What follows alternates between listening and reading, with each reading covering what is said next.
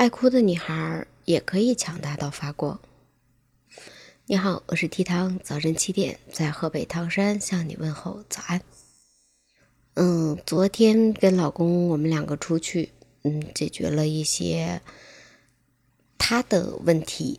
我们在外边冻了将近两个小时，临出门前他还跟我说呢：“你多穿点衣服，外边可冷了。”我当时想的是，哎呀，我既然可以进屋去，外边冷点，到那儿就暖和了。但是没有想到在外边冻了那么长时间，当时真的觉得手都已经木了。然后，然后在路上每走的一步，我都觉得我的脚是那种震动模式了。你明明你就能感觉到脚踏在地面上，然后它有一个反弹的感觉。回来我们两个在沙发上坐着，我就问他，我说：“你好像不是一个内心特别强大的人。”我说：“你心太小了，盛不下事儿。”然后他说：“嗯，有点事儿，我就希望他赶紧过去。然后当他过去的时候呢，我就会觉得啊，这就踏实了。他是那种心里特别装不下事儿的人，我就我就开导他嘛，我说你这样不好。但是但是后来我一想，是什么能让我变得？”这么强大呢？明明我是一个特别爱哭的姑娘，就是每次不管遇到什么事情，都特别特别容易不自觉的留下一小金豆。这点我闺女有点随我，就是明明这事儿还没有怎么地呢，然后就已经稀里哗啦了哭的。但是我细想了一下，你说为什么爱哭的女孩我还能这么强大呢？我觉得是因为经历的事情太多了吧，好像。所有的东西已经看淡了，只不过是那一瞬间觉得我需要找到一个发泄的出口，我应该哭一场，或者自己给自己找到一个宣泄的办法。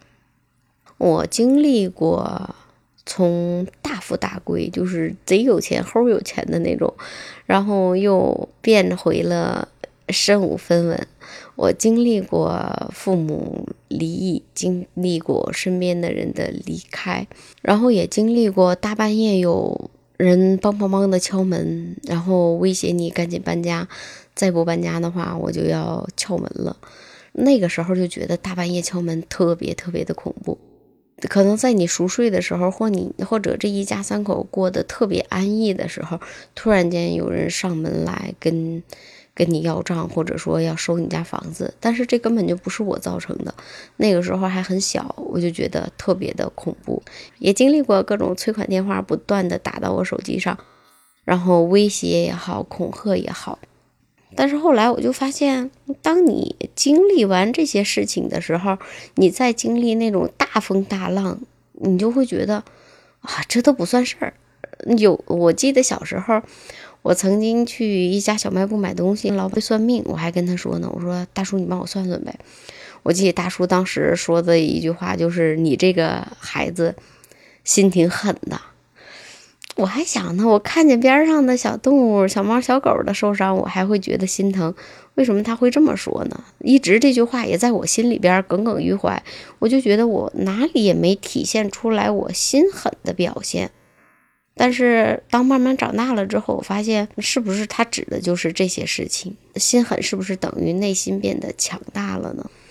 其实我们每个人在日常生活中这么多年，好几十年，嗯，每个人都会经历低谷，每个人都会觉得突然间有那么一瞬间觉得这个坎儿过不去了。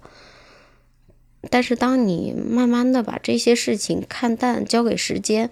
或者让它自然发挥的话，当它过去之后，你再回头看，又会觉得，哎呀，这都不是事儿，我是不是太强大了？当我们所说的低谷，其实就是心里边内心最脆弱的那个点。